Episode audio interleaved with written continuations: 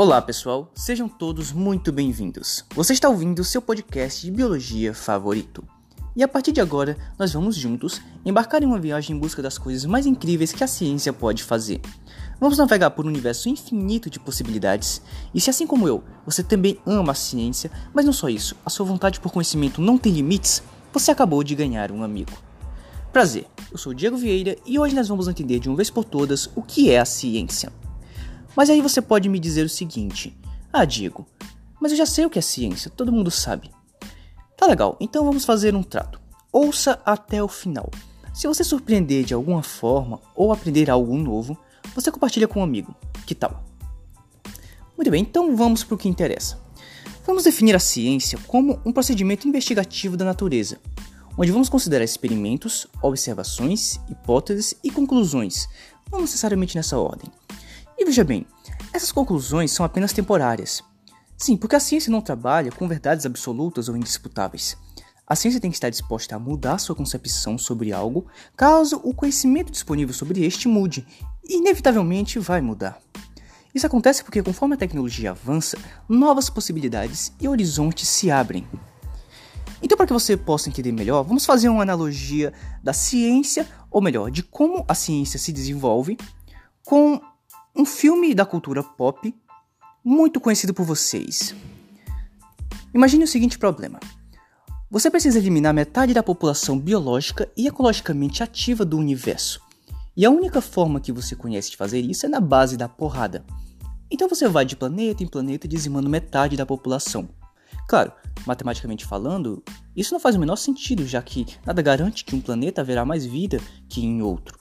Então, um belo dia você descobre que existem seis singularidades espalhadas pelo universo, e que se você reuni-las magicamente, pode fazer o que quiser. Obviamente que você vai atrás delas. Então, entenda a analogia. Você tinha um problema e uma forma, digamos, não muito eficiente de solucioná-lo. Então, quando você adquirir um novo conhecimento, a sua concepção muda e continua mudando conforme surgem novas necessidades. Agora, você precisa de algo que concentre e manipule esse imenso poder dessas singularidades. Como solução, você cria uma nova tecnologia, uma manopla estilosa. Então, é assim que a ciência funciona. Quando temos um problema, buscamos conhecimento e criamos novas tecnologias. A ciência é de fato a ferramenta mais eficiente para a produção de conhecimento e tecnologia já criada pela humanidade. Já que estamos falando de cultura pop, então imagine Dr. Brown, Rick Morty, Tony Stark, The Big Bang Theory.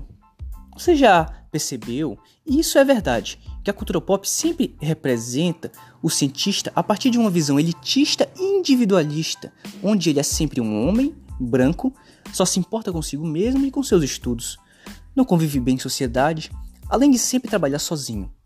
E isso está de longe de ser compatível com a vida real. Alguns cientistas costumam sim ser bem focados, mas lembre-se que todo trabalho científico tem por finalidade contribuir de alguma forma com a sociedade, e não para ganho próprio. Muito bem, cientistas não são antissociais. No Brasil, boa parte dos cientistas trabalham em universidades, por isso eles precisam ter uma boa didática em suas aulas. Por fim, a ciência não é feita por gênios solitários, não. O isolamento só torna mais difícil a troca de saberes, o que é essencial para o desenvolvimento científico.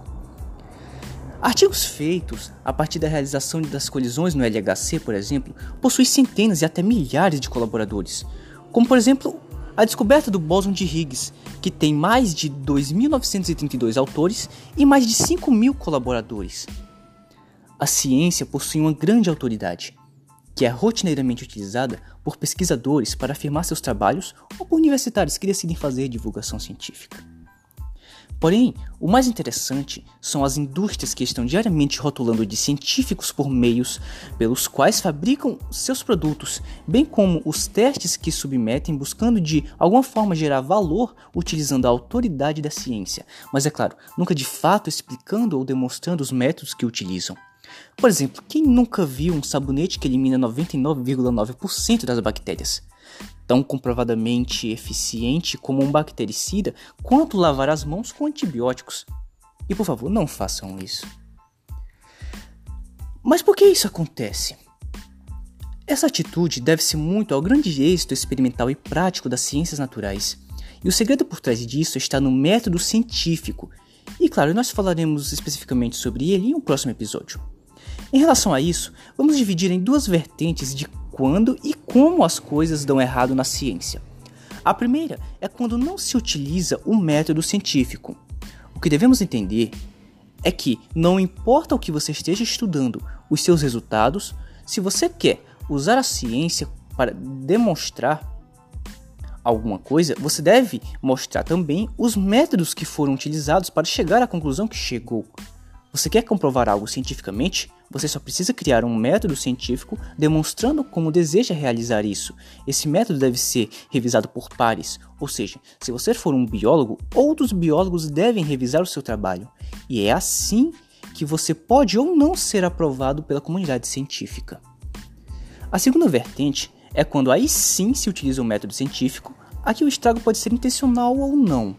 Por exemplo, no caso de bombas de fusão ou bombas de fissão ou qualquer outra bomba utilizada em guerras, houve esforço intencional e coletivo de químicos, físicos e engenheiros para realizar sua óbvia função de forma eficiente e generalizada com o maior número de pessoas. Já no caso, por exemplo, da liberação de gases do efeito estufa, como o dióxido de carbono, pelo escapamento de carros gerando poluição, isso é uma consequência não intencional do avanço da tecnologia que permitiu a criação do motor de combustão interna que queima oxigênio e combustível. A ciência é uma ferramenta. O uso dado a ela depende da moral de quem a utiliza. É como qualquer outra ferramenta. Imagine um machado. Você pode utilizá-lo ele para cortar lenha ou para cortar outra coisa. Não devemos acreditar cegamente na ciência, porque, como já sabemos, ela muda. Devemos acreditar sim na competência dos cientistas. Devemos acreditar que eles passaram anos e anos de suas vidas estudando para entender um pouco mais do que qualquer um e muito menos do que a realidade permite. Também devemos acreditar nos procedimentos, nos métodos e nas análises, mas nunca, repito, nunca deixar de questionar. Muito bem, agora é a sua vez de dar a sua visão sobre o que é ciência. Ainda existe muito a se discutir sobre as origens da ciência, e por isso existe um ramo específico do conhecimento que estuda essa questão, a chamada epistemologia da ciência, que é muito baseada na história e filosofia da ciência. Se você quer entender mais profundamente sobre o assunto, aconselho que leia o livro de Alan Francis Chalmers, o chamado